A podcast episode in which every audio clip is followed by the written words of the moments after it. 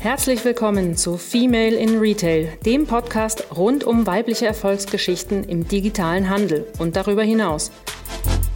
Mit unseren Gästen blicken wir, Verena Schlüppmann und Verena Lindner, auf ihre ganz persönlichen Erfahrungen und Tipps in der Businesswelt. Herzlich willkommen zu einer neuen Ausgabe in unserem Female in Retail Podcast. Heute zu Gast bei mir ist die wunderbare Lena Jüngst von AirUp. Sie ist Co-Founderin und äh, Chief Evangelist und wird uns heute darüber äh, berichten, was AirUp eigentlich ist und äh, wie sie dazu gekommen ist, das Unternehmen zu gründen. Herzlich willkommen, liebe Lena. Vielen Dank. Ich freue mich, dass ich dabei sein darf. Und jetzt noch Werbung in eigener Sache. Das ganze K5-Team fiebert schon auf den 29. und 30.06.2022 hin. Du weißt nicht, was an diesen beiden Tagen stattfindet? Nein, die Wiesen ist es nicht. Es ist noch was viel Besseres. Die K5 Future Retail Konferenz. Die Leitveranstaltung im digitalen Handel findet zum zehnten Mal in Berlin statt. Lass dich inspirieren, lerne von den Besten der Branche und sei Teil der relevantesten E-Commerce-Community im deutschsprachigen Raum. Mit der perfekten Mischung aus Learning, Austausch und Spaß werden wir dich im Juni willkommen heißen. Du hast noch gar kein Ticket? Dann geh direkt auf k5.de. Den Link findest du aber auch in den Show Notes. Aktuell gibt es sogar noch die Crazy Bird Tickets zum reduzierten Preis. Also, wir sehen uns. Sehr schön. Äh, also wie kam ich dazu, äh, dich zum Gespräch einzuladen? Im Endeffekt ganz einfach, wie wahrscheinlich jetzt auch viele Mummies damit konfrontiert worden sind, Mami, ich wünsche mir eine Air-Up-Flasche zu Weihnachten. Mami sagt, was ist denn das? Und mein Sohn erklärt mir also in allen äh, möglichen Ausführungen, was genau das ist. Und das Gehirn wird da ausgetrickst und das ist eigentlich nur Wasser, aber das schmeckt äh, wie was anderes, wie Limo oder wie Cola. Und das ist mega cool und das möchte ich gern haben. Sage ich, gut, wunderbares Weihnachtsgeschenk. Es ist auf jeden Fall schon mal gesund. Äh, insofern kann man schon mal nicht viel falsch machen. Liebe Lena, äh, das mal als Intro von meiner Seite, aber jetzt sag du doch gerne mal ein paar Worte zu dir und eben, was ist AirUp eigentlich genau in, in echten Worten, in professionellen Businessworten und wie kam es dazu, dass du AirUp gegründet hast? Ja, ich versuche, ich, ich versuche es äh, genauso schön zu erklären, vielleicht wie dein Sohn, weil oft sind die Kinder gar nicht so schlecht darin, ähm, unser Produkt zu erklären. Ja, also grundsätzlich, ich bin, äh, du hast ja schon ähm, sehr schön eingeführt, ich bin ähm, Lena, habe eher ab mitbegründet. Das war damals meine Bachelorarbeit zusammen mit Tim, der auch heute mein äh, Mitgründer ist. Ich habe Produktdesign studiert und wir haben uns damals ähm, überlegt, wie man im Endeffekt Geschmack, äh, geschmackvolles, geschmackvolle Getränke herstellen kann, ohne den ganzen Zucker und den ganzen Zusatzstoffen und so weiter. Und dabei ist AirUp rausgekommen, was im Endeffekt ein Trinksystem ist, also bestehend aus einer wiederbefüllbaren Trinkflasche und zugehörigen Duftpots. Und sobald man die Duftpots auf unser Trinksystem, also auf das Mundstück quasi aufsteckt, ähm, schmeckt man einen Fruchtgeschmack oder sonstiges, obwohl man eigentlich nur Wasser trinkt. Und das Ganze funktioniert so, dass wir, also wir haben im Endeffekt unser, unsere Geschmackswahrnehmung versucht nachzuahmen und aber einen, haben quasi unser, unseren ganzen Fokus auf, de, auf den Duft äh, gesetzt, der eine große Auswirkung auf unsere Geschmackswahrnehmung hat. Also tatsächlich schmecken wir 80 Prozent über die Nase und nur 20 Prozent über die Zunge. Und über die Zunge schmecken wir Grundgeschmacksrichtungen, also süß, sauer, salzig, bitter und umami, also auch den Zucker und so weiter und so fort. Und ähm, all das, was dann ähm, eigentlich Essen und Trinken interessant macht, passiert über die Nase. Und wir haben uns überlegt, okay, wenn wir nur über Duft gehen, dann ähm, können wir vielleicht Geschmack erzeugen, ohne eben diese ganzen negativen Konsequenzen. Ja, super spannend. Ich habe es in einem anderen Podcast gehört ähm, von dir, da hast du so einen schönen Satz gesagt, äh, verantwortungsvollen Konsum emotional attraktiv zu machen. Das war so oder ist eure Mission, nennen, kann man es wahrscheinlich nennen. Ne?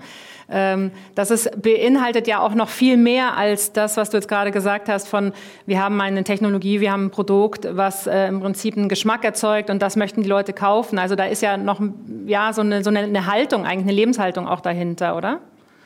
Ja, auf jeden Fall. Also im Endeffekt wollten wir ein Produkt für eine neue Generation gestalten. Also wir sind der Überzeugung, dass man auch den, den, die Veränderung, die wir als Gesellschaft brauchen, attraktiv für die Menschen gestalten kann. Ähm, über kreative Ideen und ähm, das vielleicht auch noch zu unserem Produkt. Also über unser Produkt ähm, nimmst du nicht nur äh, keine Zusatzstoffe und keine Zucker und keine, was weiß ich, alles Ungesunde zu dir, sondern auch ähm, haben wir es geschafft, ein effizienteres System zu gestalten, ähm, wenn es um Materialien geht, als die ganzen Getränke, die man sonst eben im Supermarkt kauft. Also ein, einer unserer Pots aromatisiert mindestens fünf Liter Wasser. Aus ähm, Umfragen wissen wir, dass äh, durchschnittlich äh, unsere Konsumentinnen äh, sieben Liter damit trinken. Bedeutet, dass wir sehr viel weniger, äh, sehr viel weniger Plastik für ein Liter geschmackvolles Getränk äh, verwenden oder brauchen, wie man es eben sonst äh, tun würde, wenn man eben ein, ein Getränk aus dem Supermarkt kaufen würde. Mhm. Und das Spannende ist ja auch tatsächlich, also mein Sohn äh, benutzt es auch mittlerweile schon äh, ganz lange, eine Geschmacksrichtung. Und ich glaube, also der, der Trick dabei ist tatsächlich ja auch, dass man die Wahrnehmung gar nicht so unterscheiden kann, wie intensiv der Geschmack jetzt noch ist. So ist so mein Gefühl. Also man, man hat ja, man gewöhnt sich ja da auch so ein bisschen dran und sagt, ah, das, ich habe immer so ein bisschen diesen, dieses Gefühl dabei und diesen Geschmacks, dieses Geschmackserlebnis. Da ist es tatsächlich so, also wie du das sagst, also er hat es jeden Tag in der Schule dabei. Das ist, äh, ich dachte mir erst um Gottes Willen, wie so eine riesige Flasche, die er da mitschleppt. Aber er schwört auf seine Air-Up-Flasche und das darf jetzt auch keine andere mehr sein. Also erfolgreich. Alles richtig gemacht. Seit Weihnachten ist das Ding wirklich äh, im täglichen Einsatz. Und äh, deswegen finde ich auch nochmal spannend, aufs, aufs Produkt auch nochmal zu schauen. Also du hast ja, ähm, sagst ja von dir selbst, du bist ja quasi eigentlich ein, ein, ein kreatives, äh, ein kreativer Geist und bist im Prinzip jetzt in dieses Business, äh, in diese Businesswelt ähm, reingerutscht. Aber dein Grundansatz war, ihr habt ja wirklich dieses, dieses Produkt entwickelt. Also es war nicht so, ja, lass uns was finden, womit wir was gründen kann, können, sondern die Basis war ja das Produkt an sich. Ähm, was sind denn da so die Herausforderungen? Denn äh, wenn ich jetzt mal in Trinkflaschen denke, es gibt Materialien, es gibt äh, also ganz viel Auslauf, Sicherheit und was weiß ich was alles. Äh, wie, wie seid ihr da vorgegangen? Ja, das ist eine gute Frage. Also vielleicht, um da ein bisschen Kontext zu geben, die Idee ist ja, wie gesagt, in dieser Studienarbeit entstanden und wir hatten, ich, ich würde mal behaupten, von dem ersten Gedanken bis zu einem funktionalen Prototyp hat es sechs Wochen gedauert. Mhm. Also das war ein sehr kurzer Prozess, aber von diesen von diesem funktionalen Prototypen, der halt wirklich nur ein Prototyp war, ähm, zu dem zu kommen, was wir heute haben. Also so sieht es jetzt in meinem Fall hier aus. Es ist, äh, wir haben mittlerweile auch verschiedene Farben. Ähm, das hat fast zwei Jahre gedauert, mhm. weil man am Schluss, also was sind die Herausforderungen im Endeffekt, du musst ähm, eine Fabrik finden, die dein, dein Produkt herstellt. Du musst überlegen, wie kann man den ganzen Prozess automatisieren. Du musst überlegen, welche Materialien willst du nutzen.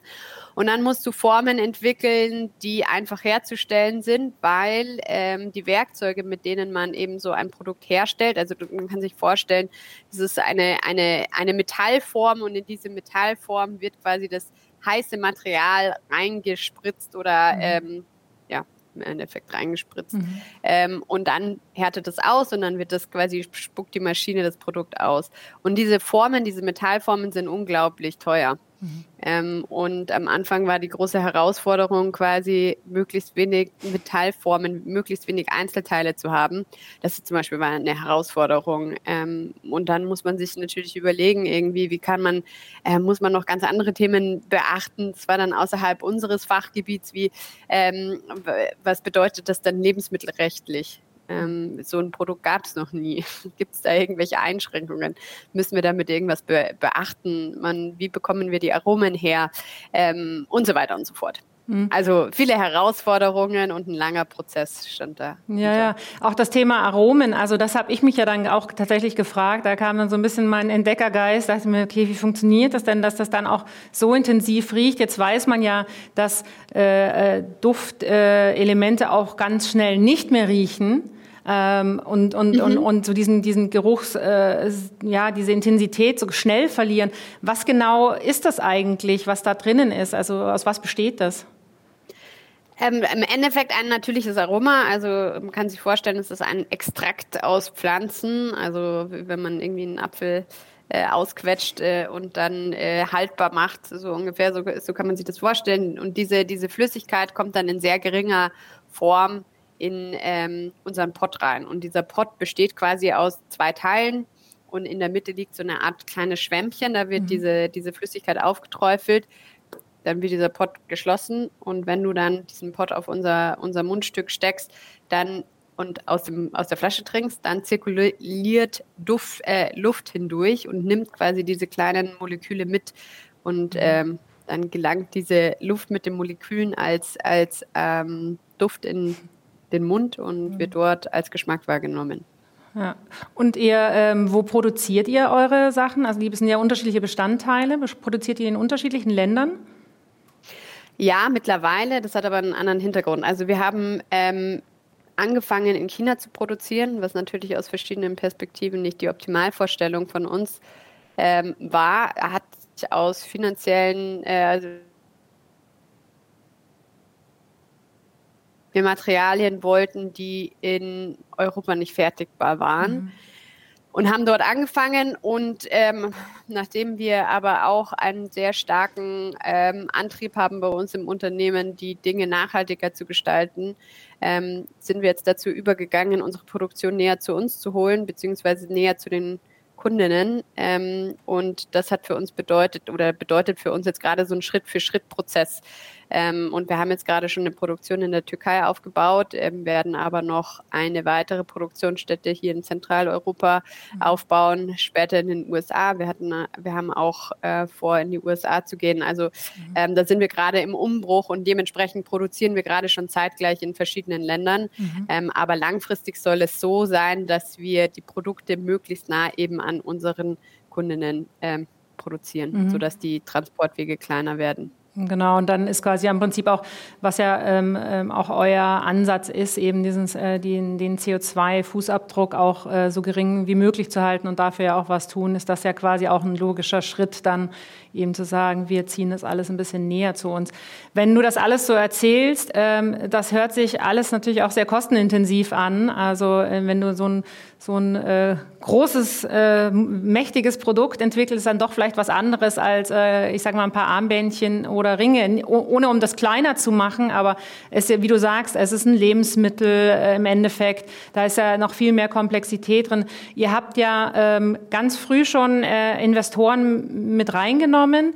Äh, war das, also als ihr das Produkt quasi in eurer Arbeit entwickelt habt, war für euch da von Anfang auch klar, okay, wir können das gar nicht bootstrappen, weil wir haben hier auch oft äh, Unternehmen dabei, ähm, junge Gründerinnen, die dann sagen, okay, ich mache das immer erstmal eigenfinanziert und, und erst später überlege ich vielleicht mal, ob ich mit jemandem mit reinnehme.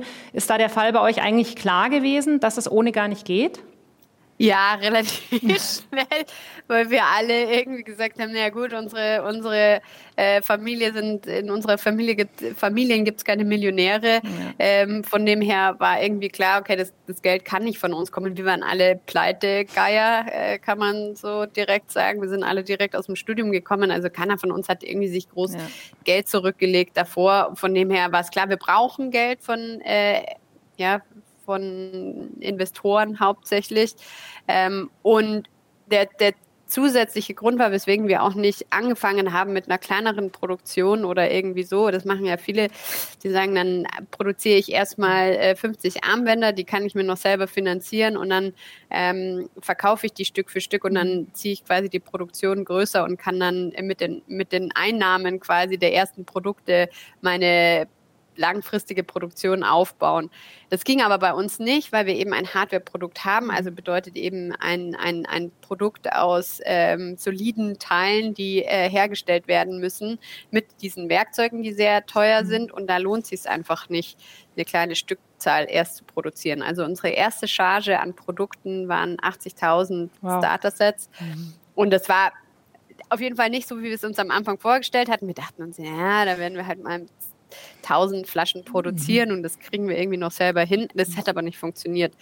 Ähm, von dem her ähm, war klar, okay, bei 80.000, das werden wir nicht selber finanzieren können. Ja, und dann habt ihr, um nochmal kurz zurückzugehen von der, von, der, von der Laufzeit hier, seit 2017 ist ja im Prinzip, glaube ich, eure Idee ähm, entstanden. 2016, ne? 16, ja. 17 und 18, äh, 19 oder wann war genau die Gründung dann, also die echte R-Abgründung als GmbH? Die R-Abgründung war 2019 mhm. und die, der Marktlaunch quasi war auch 2019. 2019. Ähm, wir waren schon länger am in unserem Gründungsteam quasi am Vollzeit daran arbeiten, seit Ende 2017, genau. Mhm. Ende 2017 mhm. haben wir angefangen und 2019 sind wir dann auf den Markt gekommen. Mhm.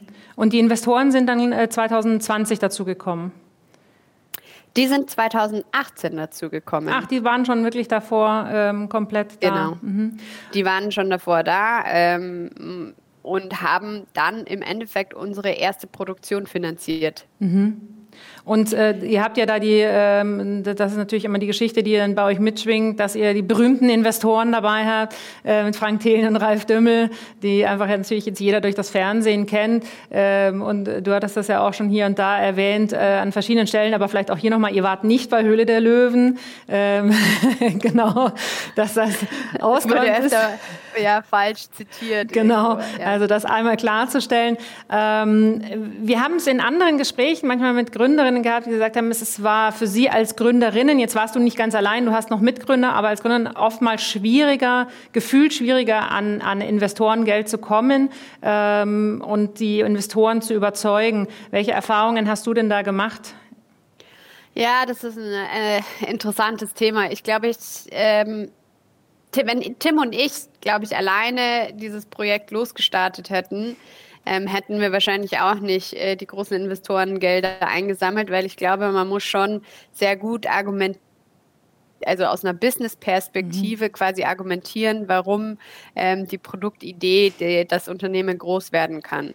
Ähm, und dafür haben wir Support gebraucht von einem ja, jemand, der, der ähm, das studiert hat, der da Erfahrung gesammelt hat. Und das war eben der Jan, das ist ein alter Schulfreund von mir gewesen. Der hat zwar keine, keine Berufserfahrung gehabt, aber er wusste zumindest ähm, in der Theorie, was man, was man äh, berechnen, erklären muss, um, um die entsprechenden Leute zu überzeugen. Und dann, ja, klar, äh, ich glaube auch, dass es da noch einen ja, dass das noch nicht ganz gerecht ist, ehrlicherweise. Ich glaube, es hat äh, viele, also dass, dass Frauenteams offensichtlich weniger oft unterstützt werden, weil sonst ähm, gäbe es mehr Gründerinnen, bin mhm. ich überzeugt davon. Und ähm, woran das genau liegt, weiß ich nicht. Meine Vermutung ist, dass naja, Investoren, genau wie, wie alle anderen auch, oftmals äh, dem mehr Vertrauen schenken, dass sie gut kennen, die sie gut mhm. kennen, mit denen sie sich identifizieren können. Und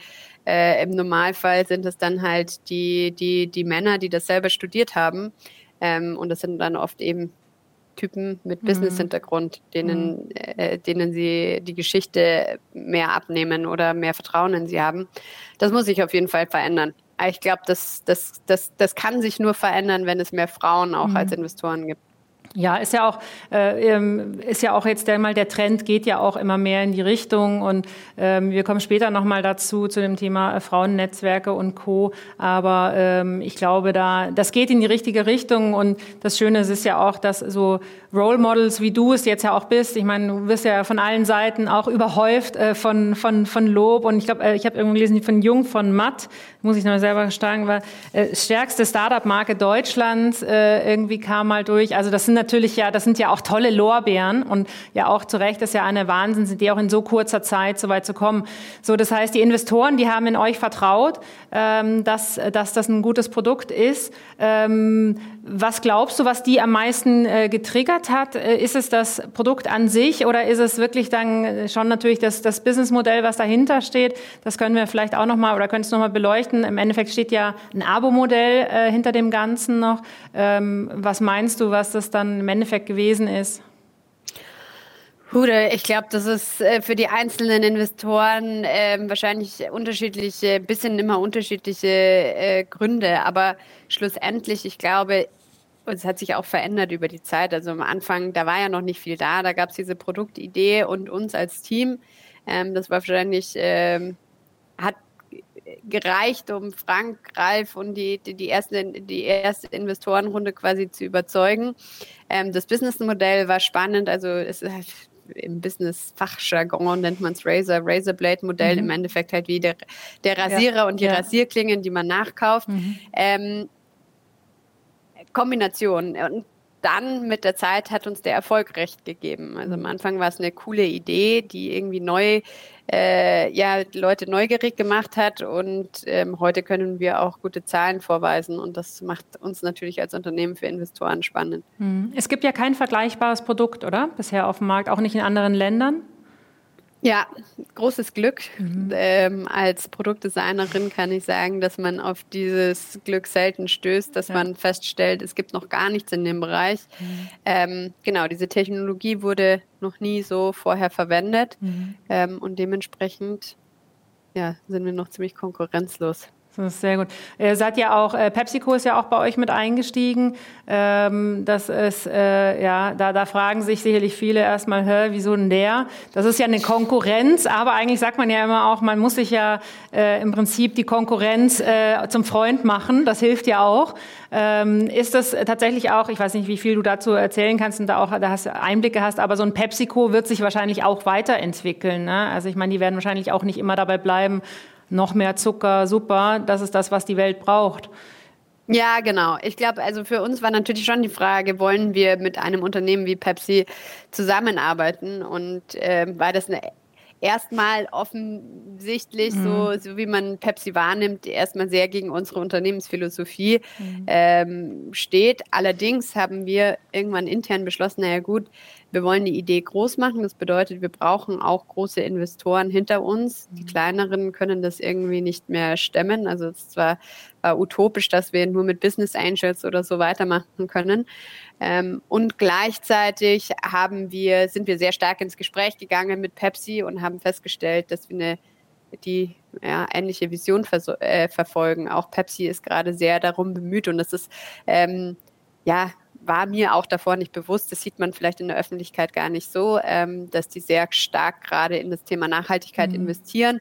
Und nicht nur Nachhaltigkeit, also sie versuchen quasi weg von ihren Einwegprodukten zu kommen und in Einwegverpackungen, ähm, sondern sie versuchen auch gerade sehr stark ähm, ihre Rezepturen zu überarbeiten mhm. und die ja, gesünder zu ja. gestalten. Ja, Klar, das ist äh, der, der Trend, dem, dem jetzt auch alle folgen. Und es ist ja auch wichtig und gut so, wenn man äh, heutzutage liest, was die Werte in, in äh, Übergewicht und Co. und äh, Diabetes und so weiter sind. Da ist ja gerade der, der Trend, ähm, der ist ja erschreckend im Endeffekt. Jetzt habt ihr, ähm, wie viel, wie viel, wie hoch ist euer Investment, was jetzt bisher an, zu, euch, äh, bei euch reingeflossen ist? Um die 60 Millionen. 60 Millionen. Und ihr habt Umsatz, äh, das, die, die letzten Umsatzzahlen hattet ihr noch transparent gemacht. Ich glaube, 20 Millionen waren es, ne? Hattet ihr? 20 Millionen waren es in 2020. 20. 2021 waren, waren wir schon in den ersten drei Monaten quasi drüber mhm. über den, den Umsatz des, des, des vorherigen Vorjahres. Jahres. Und ich glaube, unser größter und ja, größtes Erfolgserlebnis war in den letzten äh, in den letzten Jahren, dass wir auch ja, unser Businessmodell sich als profitabel erwiesen mhm. hat. Also mhm. ähm, wir, wir schreiben mittlerweile schwarze Zahlen. Es kann natürlich sein, dass sich das immer mal, also dass sich das nochmal verändern wird, Klar. wenn wir nochmal investieren müssen oder Klar. so. Aber ähm, wie gesagt, es hat sich als erfolgreich bewiesen und ich glaube, schwarze Zahlen können sehr wenig Start-ups, junge Unternehmen in der in, in dieser Phase schon vorweisen. Also das war ja. Und es ist natürlich noch ein weiterer Punkt, der uns für Investoren attraktiv macht. Also ich glaube, das ist ein großer Vorteil. Ja, auf jeden Fall. Und im Endeffekt äh, ist ja dann wahrscheinlich auch damit zu rechnen. Ähm, also ich bin jetzt auch schon mittlerweile fast 20 Jahren im E-Commerce und ich meine, gerade da sind ja auch die Raten natürlich, äh, die, die, die, die Umsatz, äh, der Umsatzwachstum, der kann ja sehr schnell, sehr rapide hochschnellen. Und ähm, also da ist ja sicherlich bei euch auch eine, eine Erwartungshaltung da von, von Verdopplung, Verdreifachung in, den, in der nächsten Zeit, dass das ja, äh, da muss ja quasi rasant jetzt auch weitergehen. Ja, Die Hoffnung ist groß. Die Hoffnung ist groß. es läuft sich ja schon mal gut an, sage ich mal. Ähm, wenn wir, äh, was mich noch ein bisschen interessiert jetzt also wirklich aus der aus der E-Commerce-Perspektive und nochmal äh, Retail, ist tatsächlich, ähm, ihr habt ein Produkt gelauncht, ähm, was äh, schon an sich mal eine, eine riesen Herausforderung ist. Geht man da am Anfang schon mal her oder sagt ihr, okay, das ist jetzt eigentlich ein, ein Produkt, das wollen wir direkt im Handel platzieren oder war für euch E-Commerce die erste Strategie? Ähm, also wo habt ihr quasi gestartet und wo seid ihr eigentlich heute? Wo sind wir geendet? Ja, ja ähm, wir sind gestartet im Handel, ganz klassisch. Wir hatten uns damals überlegt, okay, wo verkauft man denn Getränke? Mhm. Ähm, und Getränke verkauft man ja bis dato vor allem ähm, im Supermarkt. Und dann dachten wir uns, naja gut, da müssen wir irgendwie auch stehen.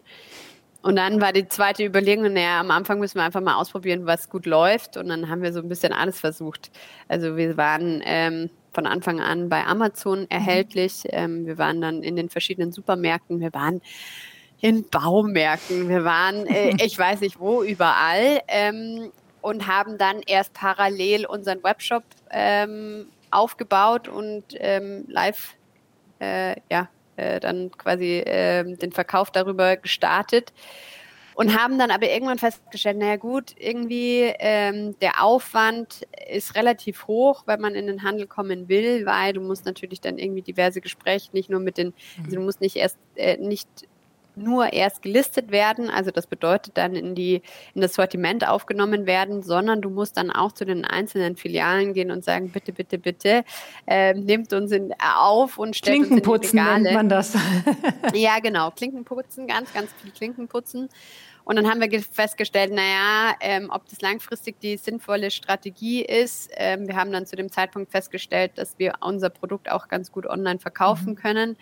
Haben gesagt, naja, eigentlich wäre es ähm, geben wir deutlich weniger Kontrolle über unseren eigenen Webshop ab, ähm, nicht nur über Marke, sondern auch über Preis und ähm, über die Daten, die wir und äh, die wir über unseren eigenen Webshop bekommen. Also wir können dadurch viel, wir, wir, wir lernen unsere Konsumentinnen deutlich besser kennen über unseren eigenen Webshop.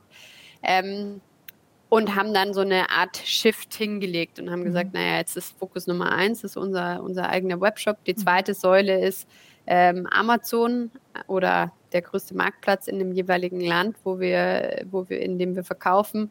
Und die dritte Säule ist dann der Handel, aber ähm, nur langfristige und nachhaltige äh, Kooperationen ähm, und ausgewählte Kooperationen wollen wir eingehen. Und das haben wir jetzt in Deutschland zum Beispiel gemacht mit ähm, Müller und Rossmann. Ähm, wird vielleicht auch noch in Zukunft in den anderen Ländern dann geschehen. Mhm. Das heißt, der, der Online-Anteil ist klar ähm, äh, deutlich größer. Hast du da ja. irgendwie, gibt es da ein Verhältnis, eine, eine Zahl in ungefähr? ja, deutlich kann? über die Hälfte. Deutlich über die Hälfte, ja, ja. Okay. Und äh, du hattest ja vorhin schon angesprochen, im Prinzip die, die Zielgruppe, die ihr ansprecht oder die ihr euch ausgesucht habt für das Produkt, äh, ist so ein bisschen Gen Z und, und Millennials. Und ähm, trotzdem stelle ich mir eine Frage, okay, jetzt ist das Produkt über mich gekommen, die da rausfällt, ja, altersmäßig deutlich rausfällt.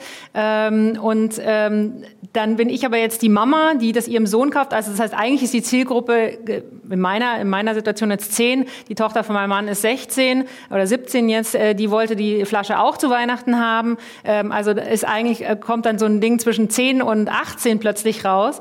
Ähm, wer ist sie denn nun wirklich, die Zielgruppe von euch?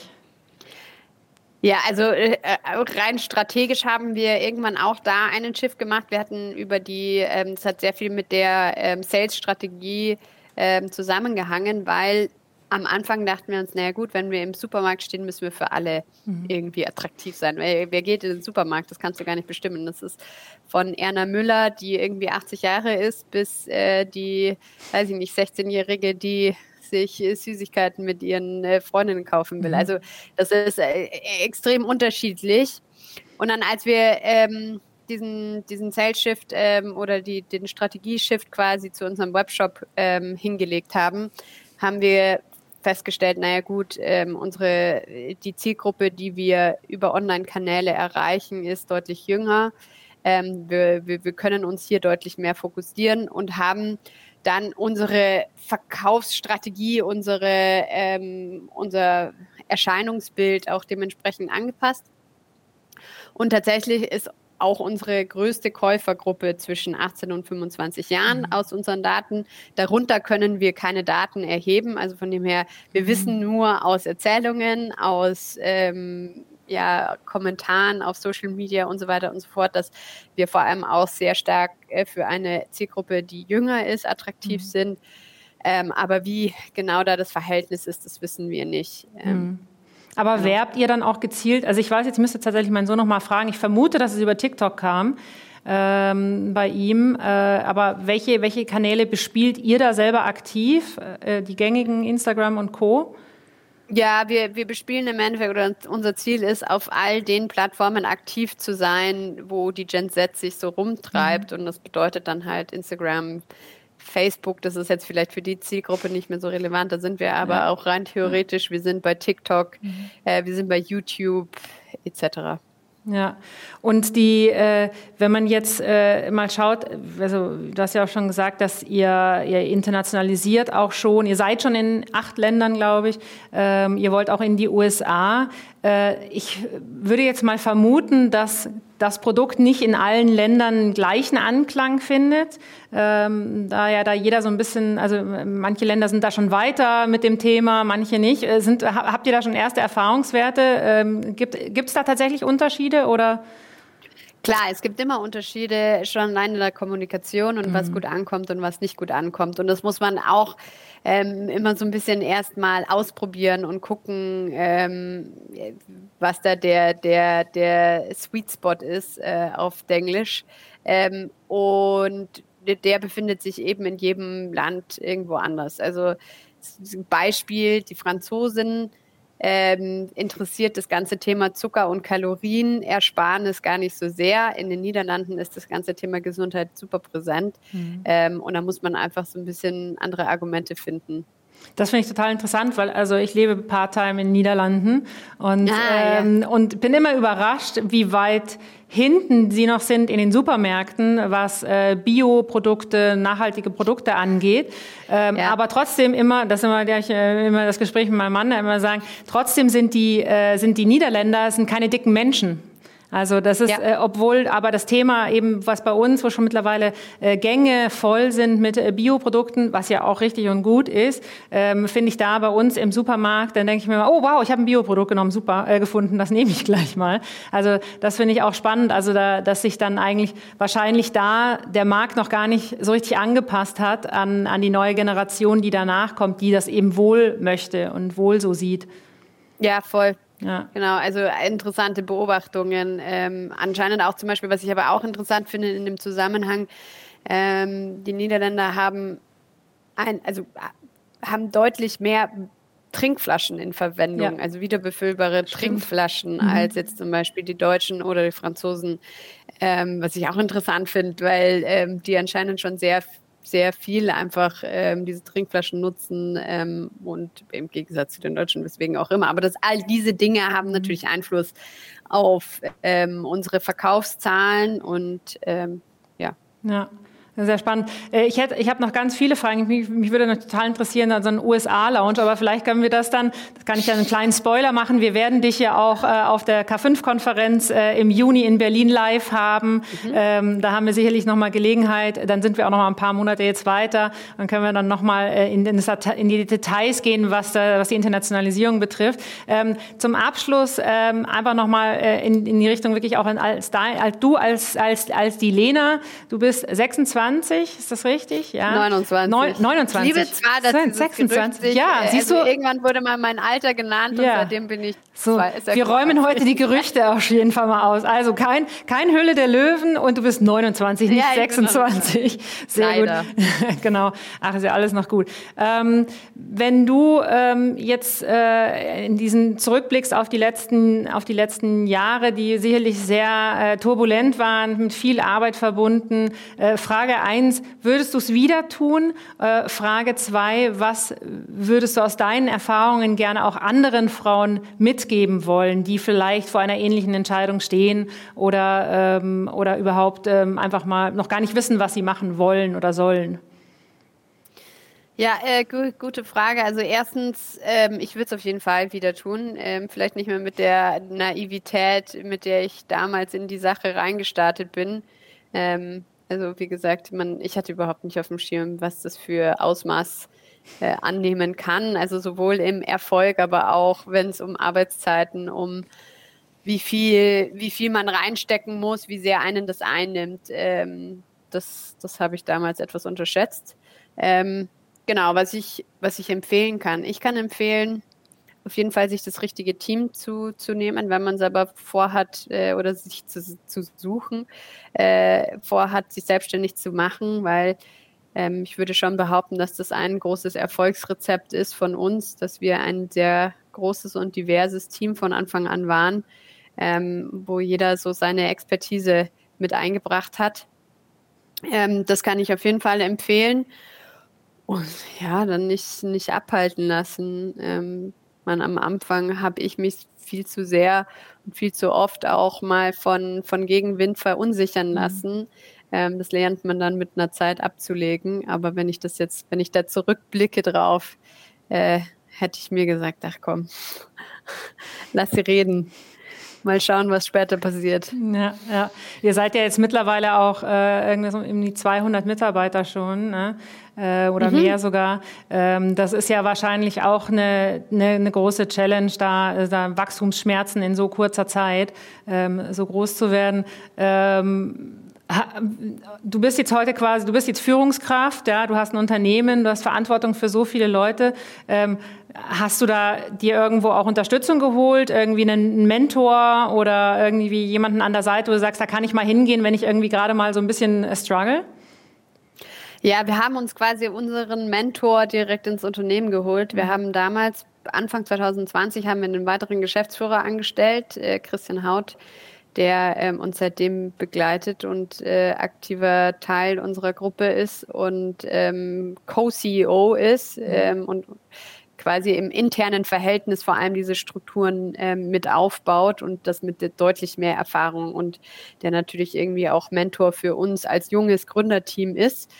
Ähm, und dann haben wir uns super viele unglaublich talentierte, gute Leute reingeholt, ähm, viele Experten und all diese Experten sind natürlich auch Mentoren mhm. und Mentorinnen für, für mich. Und gleichzeitig habe ich auch ähm, zum Beispiel Themen angefangen wie Coaching und so weiter und so fort. Ähm, und das kann ich auch nur jedem empfehlen, also mal so eine externe Perspektive auf die Dinge zu bekommen, ähm, weil man, ja, wie in so ein Hamsterrad reinkommt, wenn man mal Rennen, ja. ja. nur noch äh, versucht hinterherzukommen und ja. sich nie die Zeit nimmt, mal zu reflektieren, ähm, wie kann ich mich weiterentwickeln, was, was, was sollte ich vielleicht nicht mehr tun, was äh, will ich tun. Ähm, wie auch immer, genau diese Themen kann man gut mit einem Coach oder einer Coachin besprechen. Ja, sehr schön. Ja, wir stellen ja auch im Rahmen unseres, äh, Female, unserer Female Retail Initiative, die im Prinzip ja eins sein, machen soll, sie soll Frauen sichtbar machen. Ähm, wir möchten einfach, dass diese tollen Geschichten geteilt werden und gezeigt werden und sich da draußen eben viele Investoren auch finden, die das eben auch unterstützen. Insofern ähm, ähm, vielen Dank für deine Geschichte ähm, für, äh, für, die, für die Einblicke in, in AirUp. Ähm, wie gesagt, ich finde es super spannend. Insofern, wenn man selber auch noch mal so direkt in Kontakt schon gekommen ist mit dem Produkt, dann macht es gleich doppelt Spaß. Ich hatte, ich habe mich schon richtig darauf gefreut, äh, dir die Fragen stellen zu dürfen. Mein Sohn feiert mich natürlich. Ähm, ja. Die Mama, die, die mit der berühmten Gründerin von AirUp gesprochen hat. Also es war mir ein großes Vergnügen. Vielen Dank, ja, dass du da warst und ich freue mich auf Ende Juni, wenn wir uns dann äh, live und in Farbe, weil wir sind ja eigentlich nicht weit voneinander weg. Wir sitzen ja auch in München.